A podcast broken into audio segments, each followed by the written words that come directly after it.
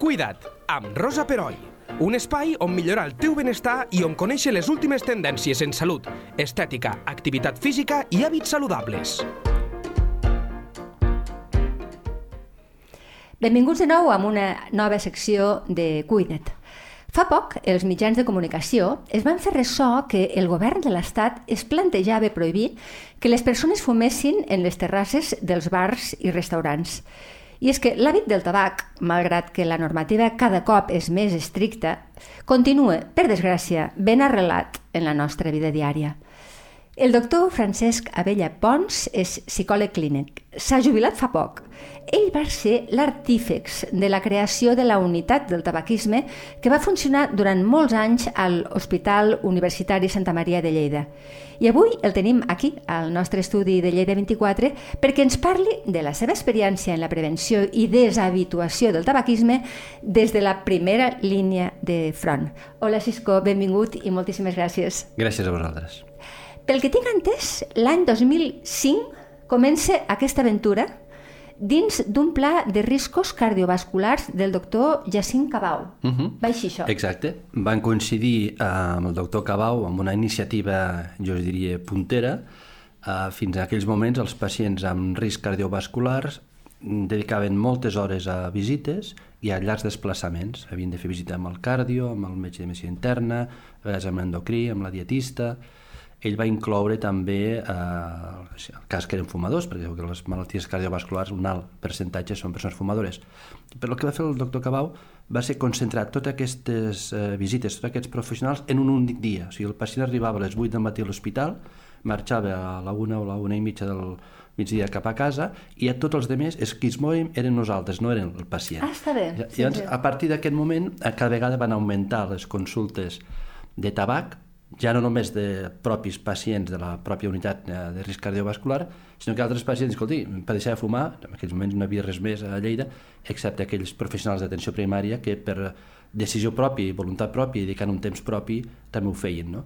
I llavors això ens va portar a augmentar les consultes, no només una hora o dos els divendres, sinó dedicar els divendres, cada vegada tenim més pressió i també va coincidir que en aquells moments gerència de l'hospital va entendre que el tabac era una, problemàtica sanitària a atendre i el que havia de ser un parell d'hores a la setmana es va convertir en dedicació completa a un parell de persones. Eh, per tant, aquesta va ser la història, jo diria, perquè la mateixa pressió assistencial ens va obligar a ampliar... La mateixa demanda, perquè la, ens entengui l'oient, no? Sempre, Sempre és així. Sí, sí, sí. sí, sí.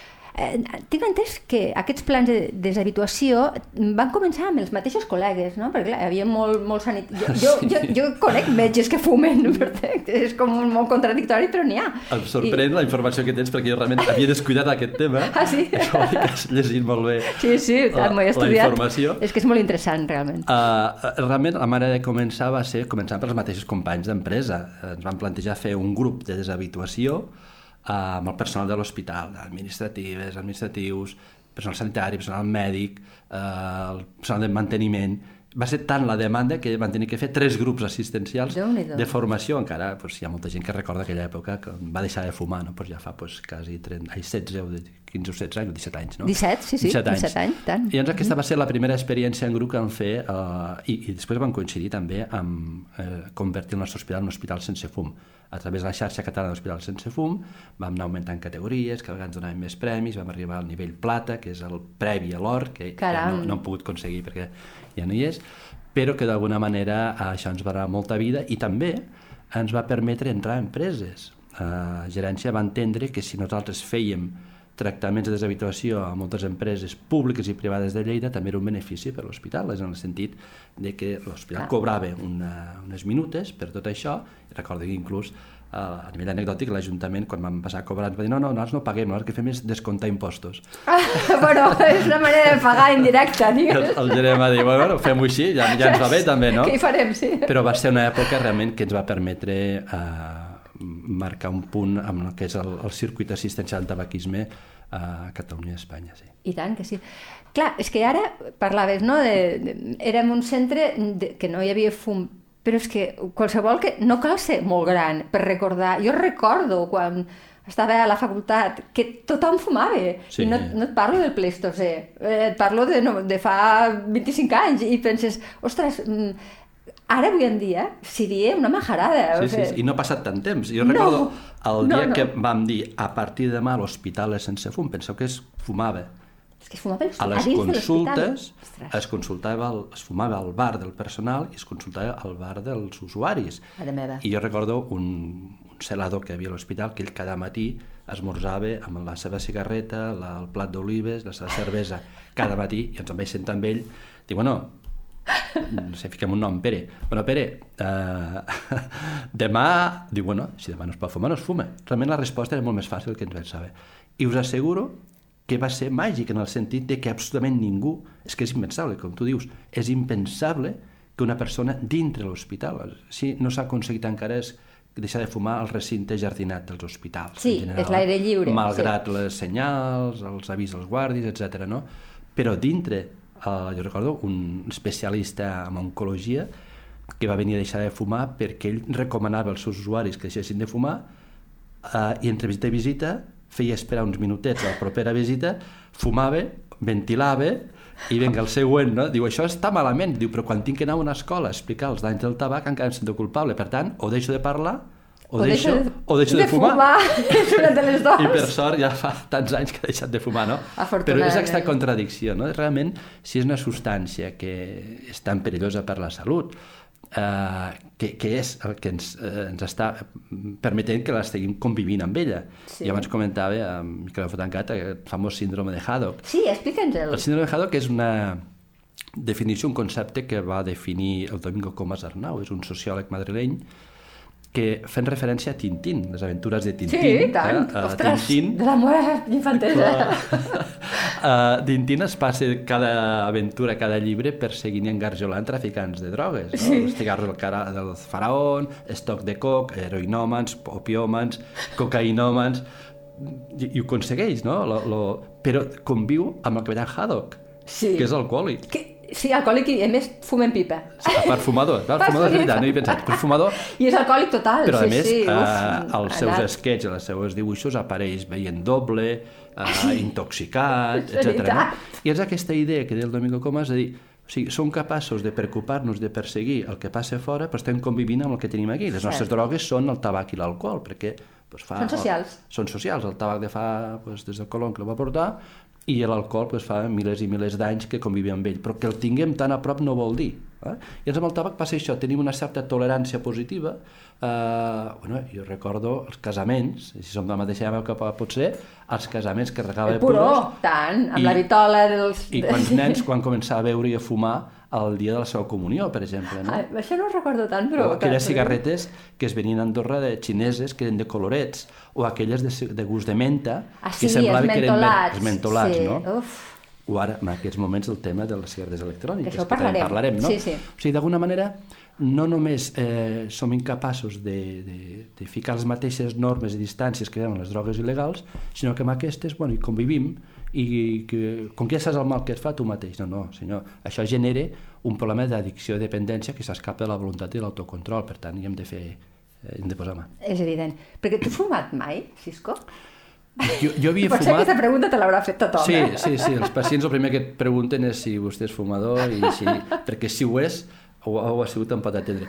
Home, jo havia fumat a la meva adolescència com aquest procés normal de, de fumar d'amagat i un moment que potser vaig usar més, no he usat mai, era a la, a la facultat, eh, perquè la integració que permetia, la meva classe érem 300 i fumaven 250, no?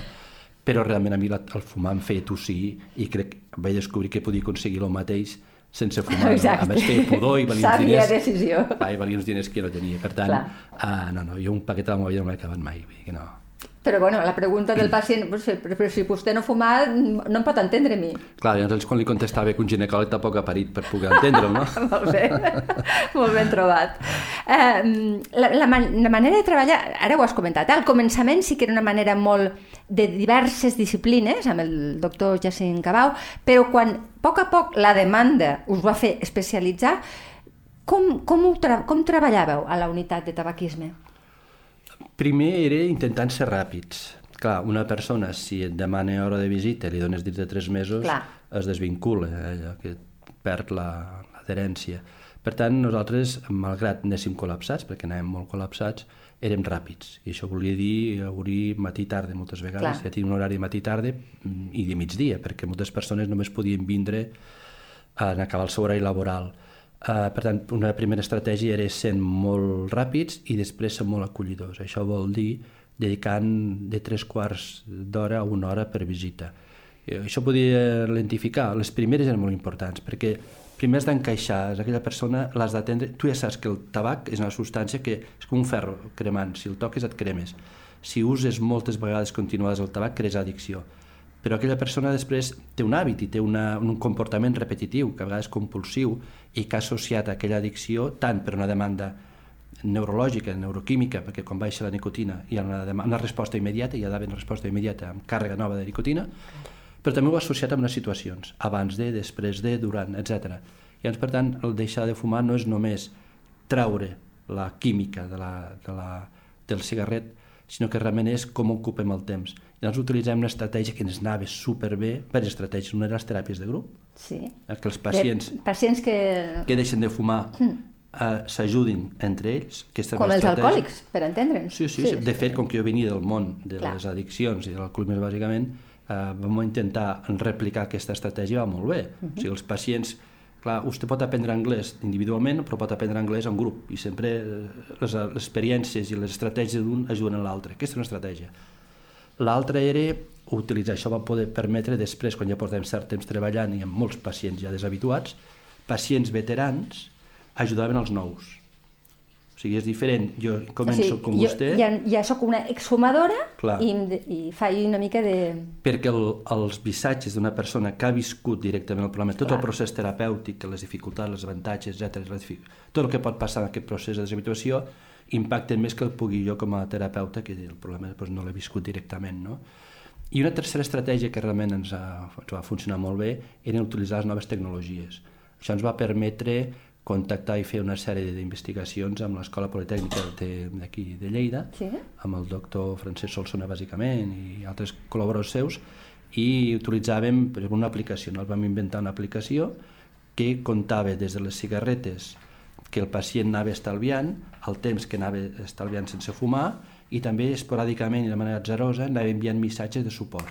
Ah, I també ens bé. permetia contactar directament amb el terapeuta si tenia un problema, una discussió, ai, un, conflicte i tal. No? Sí.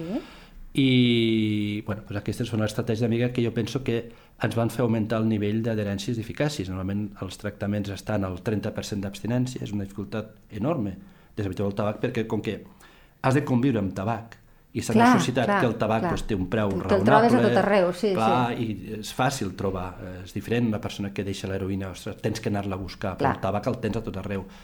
Però en canvi nosaltres havíem passat del 30 quasi al 40-45% d'abstinències a l'any, que és en és pràcticament, perquè tot i que el pacient ja deixava de fumar i donàvem l'alta, fèiem sempre un seguiment. Per Sí. les recaigudes, per, per evitar recaigudes. recaigudes. Pensi que en aquell grup que deia de suport a l'alta tenien pacients que feia 15 anys que havien deixat de fumar i seguien venint al grup.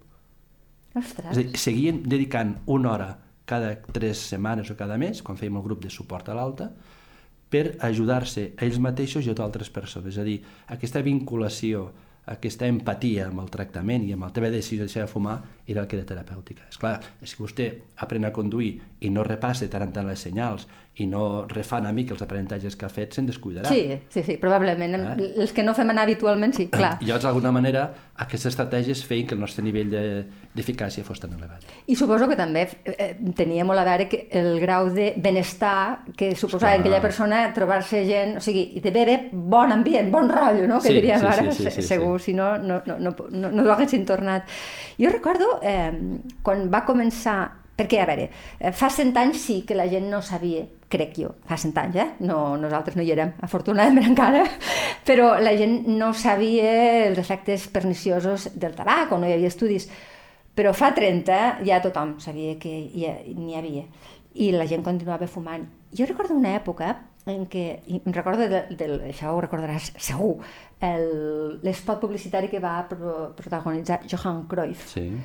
Que era un fumador, un, un esportista d'elit fumador, dient deixeu de fumar, i aquí va començar, jo, va haver una espècie de conscienciació administrativa, de, o sigui, de part de l'administració perquè la gent comencés a deixar de fumar, i es van fer una sèrie de normatives, per exemple, pues això, no? de, de, de, de, de, de, de prohibir fumar a les universitats, a segons quins llocs. Això va suposar, tu que estaves a primera línia, eh, que la gent deixés de fumar o la gent el que feia era anar a un altre lloc? Mm, bueno, va ajudar, d'alguna manera? Sempre que hi ha una intervenció a nivell social ampli, la publicitat ben utilitzada ens pot fer canviar i, eh, si més no, entrar en conflicte. Això és important. Exacte, sí. Plantejar-te, uh, no? Jo conec molt bé la gent que va elaborar aquella campanya publicitària i realment eh, sí que va ser aquell un punt perquè d'inflexió perquè va sortir per la tele. Sí. Primer que era una persona admirada i... Molt i jo diria quasi envejada, amb cert referent, molt referent, que sortís a un medi de comunicació, pocs anuncis, però sortien. Uh, això va fer començar a parlar públicament, sanitàriament, del tema. Uh, I llavors jo penso que segueixen faltant aquestes campanyes una mica d'incentivació social, perquè el que ens surt a la premsa és ara prohibirem fumar dins el cotxe, ara prohibirem... Clar, tanta prohibició el que fa és replegar una mica de conducta i posicionar els fumadors. Sabeu que per llei eh, els no fumadors tenim drets sobre els fumadors, és a dir, si vostè està en, ara, en un local no perquè es pot fumar, però que també va ser una història, això dels locals, no? Uh mhm. -huh. Però si està a una terrassa i molesta el fum de la persona al costat, pot demanar a l'encarregat i dir, escolti, m'està molestant. molestant eh? sí. I ho he fet moltes vegades i tal, no? Llavors encara estem en aquest debat i realment, el que deia abans, si realment el tabac és tan perjudicial, tant per el que fuma com per l'ambient dels demés, doncs fem alguna cosa. Prohibir d'entrada no, això també hem de ser realistes, però començar a aplicar legislacions i començar a invertir en polítiques de prevenció. O sigui, en aquests moments a Catalunya fuma un 22%, quasi un 23%, una quarta part de la població, especialment els joves. És que això no, no m'ho acabo d'explicar. Aquesta dada ja me l'havies avançat, però com pot ser? Perquè normalment estem a la societat de la informació. És a dir, tothom sap els sí. perills del tabac. Per què? Per un tema d'addicció com podia ser qualsevol altra addicció? Bueno, hi ha moltes variables. En aquesta època que, que fa referència, el col·lectiu que més fumava era justament el que més informació tenien, que eren els sanitaris, metges i infermeres. Mare meva. Eren els que clar, més tenien. Clar, és que és veritat. De fet, les campanyes, les primeres campanyes, per això ho explicava la nostra a l'hospital, van començar pel personal sanitari perquè era un, un, és un model, i si el model fuma, Clar. poc. I llavors els joves encara van amb aquest esperit una mica de, de contradicció, no? De ja, dir, de... no es pot fer i ho faré, Soc no? rebel. Però és que a part hi ha una indústria que està afavorint que tot això passi. El tema de les cigarretes electròniques, els sabors, els aromes, eh, pretendre explicar que fumar amb cigarreta electrònica és menys perjudicial, quan s'ha demostrat que és una via d'entrada al consum després de tabac. És a dir, a la societat mica el consumisme, tot és ràpid. I, per tant, i les poques intervencions que hi ha en prevenció de la salut en general. Per tant, això fa que sigui possible això. Les últimes estadístiques parlaven d'això. Si el consum general és del 22%, amb, amb homes és un 26%, amb dones un 18%, amb joves un 26% també. O sigui, és igual el consum dels joves... Nois i noies. Eh, que nois i noies és el mateix que el consum d'homes en la població general catalana. O sigui, després que potser ho deixaran? Segurament, perquè a partir dels 40-50 anys un fa ús d'allò que nosaltres en diem el sentit comú, sí i diu, potser sí, no? Potser sí que deixant de fumar respiro millor. I també hi ha un tema econòmic. Nosaltres Clar. havíem detectat que moltes persones havien deixat per un tema econòmic. Clar, és que és molt car fumar, és que és molt car. Clar, un paquet deu valdre ja els 6 euros, no segons la marca, o 5 i pico, multiplica això, i si fumen els dos, una de les coses que nosaltres demanàvem als usuaris era que fessin guardiola, i molts, molts, molts, el que feien, jo tinc una col·lecció de postals de tot el món enorme, és a dir, el pacient amb els diners estalviats l'any fent un viatge, Ah, que no trencava l'economia. Recordo una, una pacient que fumava quatre paquets diaris vale. i si ja fa 16-17 anys que ha deixat de fumar, segueix fent guardiola com si fumés i cada any es fa un super mega viatge perquè no li trenca l'economia, va aprendre a conviure amb aquesta despesa Clar. i el que es fa de premi cada any és un viatge d'aquest tipus. És a dir, valorar clar, els beneficis. postals a tu perquè, clar, és una mica qui els havies donat la gran idea, sí, sí, no? Sí, a més les posàvem a la consulta, els pacients volien ficar, veure la seva, la seva postal, plenes d'agraïments, a més, no? Clar. Per tant, jo penso una mica és saber trobar l'alternativa al consum, perquè com tu deies, és veritat, és un acte molt mecànic. És un acte de d'inspirar, rebre la dosis i associar-ho amb conductes. Per tant, hem de remodificar tot això. Molt bé. Em abans parlaves que encara hi ha menys dones que homes, però sí. és que quan va començar tot, gairebé no hi havia dones. La dona s'incorpora al tabac d'una manera poc intel·ligent, perdoneu-me, persones del meu gènere, però és que és així. És a dir, per què, sabent que no és bo, per què nosaltres ens, ens posem a fumar? Quan era una cosa masculina. Mm. Fa temps, això, eh? Però, sí. però ho vam fer. Era també perquè volíem la igualtat inclús en aquestes coses. Ja, mai es pot buscar en temes d'addiccions una única explicació, ja. un únic motiu per tot, no? Hi havia menys dones perquè consultaven menys, també ah, és veritat. Val, també és veritat. Jo recordo el primer grup terapèutic que vam fer de cara al carrer, de cara a la gent del carrer, l'havíem de fer a les 9 de la nit, perquè els pacients ens deien no volem que ningú sàpiga ah. que vinc a deixar de fumar, perquè era lleig venir a deixar de fumar. I quan algun conegut els veia per l'hospital deien que venien a veure un, conegut que estava ingressat. Sí, de per tant, hi havia no això de deixar de fumar, ara no, ara està, està xulo i tot. No? Ara sí, gent... queda bé, ah, dir, ostres, sí, vull deixar de fumar, clar. Aquest és un factor. L'altre és que a partir de l'any 75-76 va aparèixer una campanya publicitària perquè hi havia dos col·lectius que no fumaven, pràcticament, que eren joves universitaris i dones. Recordareu una campanya de Nobel que es veien joves universitaris fumant a les portes de les facultats. I l'altre era el consum femení són justament poc temps després els dos consums que es van disparar. O sigui, per tant, és una necessitat d'igualtat? Probablement sí.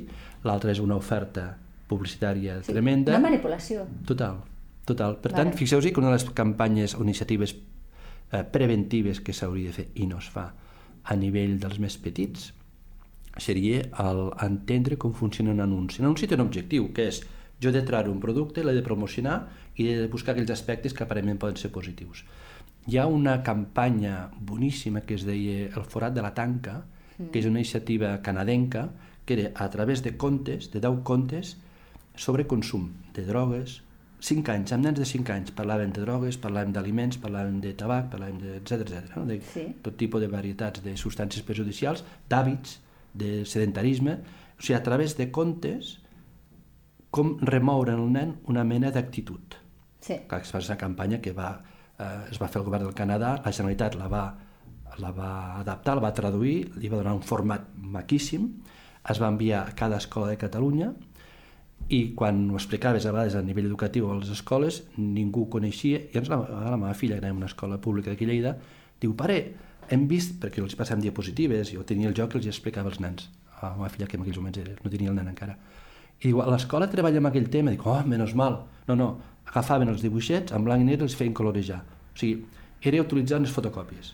Mm. Clar, aquest era un material excel·lent per treballar ja amb nens de 5 i 6 anys els hàbits clar. i la pressió, la pressió publicitària i no es feia servir. És a dir, clar, hi ha material però hi ha poca motivació en fer-ho o poc coneixement per fer-ho. És a dir, això deia abans... O molts interessos a no fer-ho, suposo. O probablement els llocs on s'explica i s'ensenya a ser educador o sanitari no s'intervé massa amb aquesta prevenció que en diem primària, és a dir, fer que el com abans que aparegui Clar, el problema, sí, sí. no? Perquè anem a resposta ràpida, no? Vinga, quin problema té? Vostè fuma? Prenguis això. Que té una depressió? Prenguis això. Que... I aquesta resposta ràpida sobre el dany ja fet és poc efectiva moltes vegades. I tant. Parlant d'efectivitat, eh, abans has mencionat els vapor... no sé com se'n diu, vaporitzadors. vaporitzadors, però recordo les boquilles, recordo sí. els parxes. Tot això tenia efectivitat? Eh, és diferent. La boquilla el que feia era restar ah, sí, quantitat nicotina, no? de nicotina. Mm. Pensa que una cigarreta conté 4.600 substàncies químiques diferents. D'aquestes 4.600 n'hi ha 60 que són directament cancerígenes. Directament cancerígenes. De què depèn que una persona manifesti o no? Pues, amb 20-25 anys és probable, que és el temps de latència d'una malaltia relacionada amb el tabac. O sigui, aquesta, nosaltres diem contingència. Si vostè pren cocaïna, en poc temps tindrà els efectes negatius. Si vostè pren heroïna, en pocs dies tindrà els efectes negatius. Si pren tabac, potser tardarà 25 anys. I això fa que aquesta contingència, aquest temps de latència, un no tingui pressió ni necessitat de. De ser després, quan s'ofegue, quan el metge li diu, i doncs sí, doncs, per allò també dèiem del temps i el sentit comú. No? Uh -huh. Aquestes estratègies de la boquilla i tal, han funcionat una mica per reduir, yeah. no per evitar. No?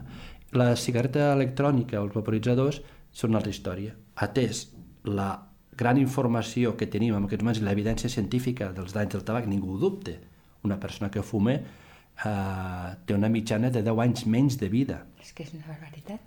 Mitjana és important, això. I la qualitat de vida també. I la qualitat de vida, perquè no és només que pots viure 10 anys menys, és que aquests anys que viuràs els vius probablement enganxat a un respirador artificial, Sí. etc etc. Ja tenim massa evidència en aquest sentit. I llavors el que fa la indústria també és inventar-se estratègies per...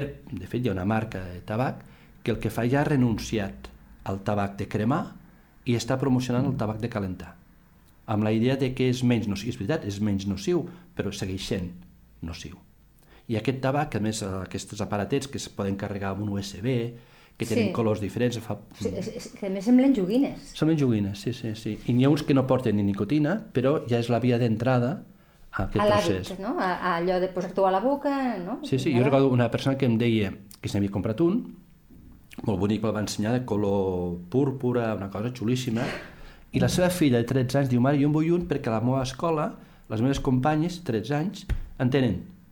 Ostres, Clar, aquesta és la idea, o sigui, no només no fem res, sinó que estem fent malament. malament fatal. Sí, eh? sí, perquè sí. la legislació contra aquests aparells encara és escassa. Estem dient, no, doncs, on no es pot fumar ni això ni vaporitzador, sí, però es segueixen venent en llocs... Jo recordo, una, vaig fer una foto una vegada a la meva filla comprant unes eh, llaminadories en un aeroport, hi havia la màquina de tabac i la màquina de llaminadories. Dius, no té res que veure? O sí, Sí, perquè Però és visualment manera- és que estàs al mateix nivell. aquesta és una manera d'apropar. Clar, clar, clar, eh, clar. És, bueno, doncs una manera també... Ens falta molt per fer encara amb tot aquest... L'altra cosa diferent que, que deies és el tema dels pegats de nicotina, Sí. o els xicles de nicotina, Sí, o els ja- medicaments per deixar de fumar. En, en un context terapèutic funcionen.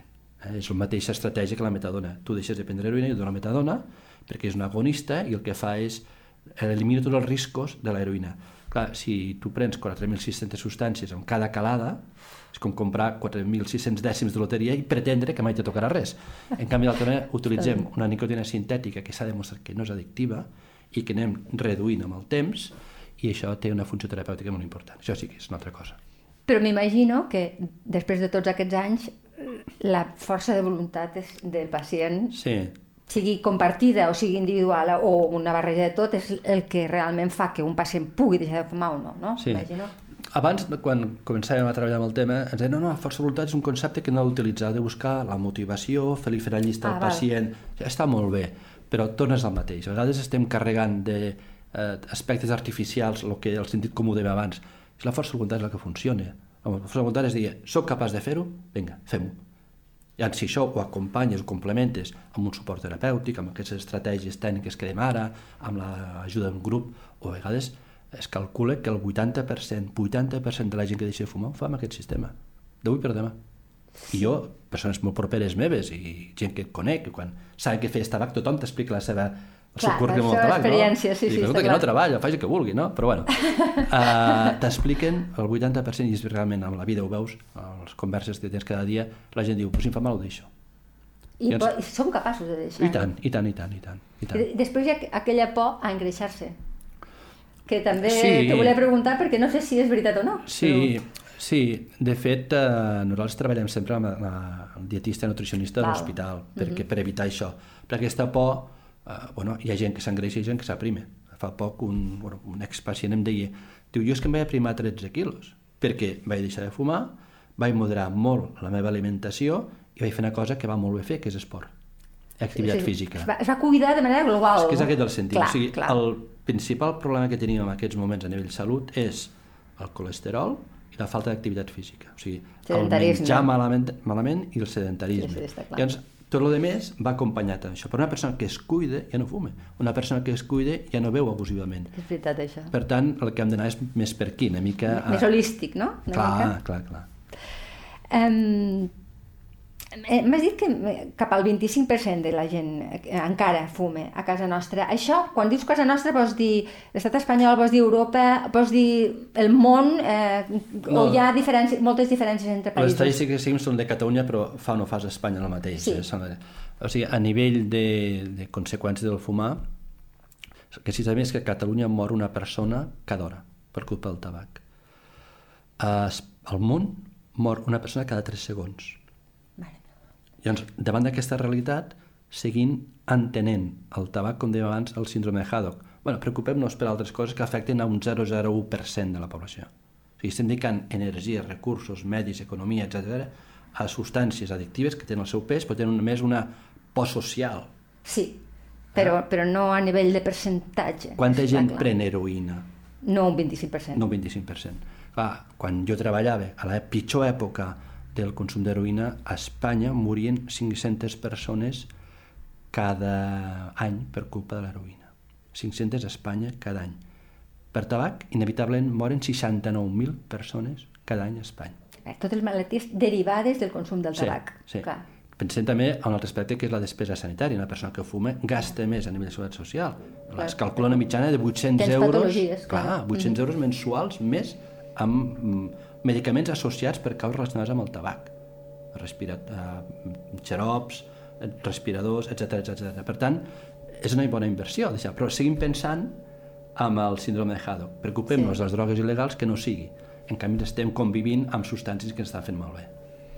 Eh, durant tots aquests anys que has estat a la unitat de tabaquisme, has, tens calculat quanta gent t'ha passat per allí? No, no que tingui èxit, eh, sinó la gent que ha sí. anat a buscar um, ajut. Sí, Aproximadament. Per, com que abans de marxar ens vam dedicar a fer la memòria, sí. hem comptat unes 3.000 persones. 3.000 persones. I d'aquestes el 45, quasi la meitat, eh, sí. eh, segueixen abstinents. Aquesta, aquesta dada la tinc molt clara, sí. gairebé la meitat, és que és un, és un èxit brutal. Eh? Sí, perquè sí. oferíem justament aquesta proximitat. Clar. Eh? Quan va aparèixer el tema de la pandèmia ens feia por eh, fer les visites online. Ens anaven molt bé les visites online amb els pacients que ja estaven abstinents. Clar. Amb els pacients nous ens va costar molt perquè no era... Mateix, no, no és el mateix, no? perquè un pacient el tens allà, li treus material, li ensenyes les postals, li ensenyes un article, mm. li passes... I això fer-ho a distància, almenys a mi, que vinc, eh, com he començat a treballar a l'hospital, no teníem ordinadors, no era màquina d'escriure. Oh, clar.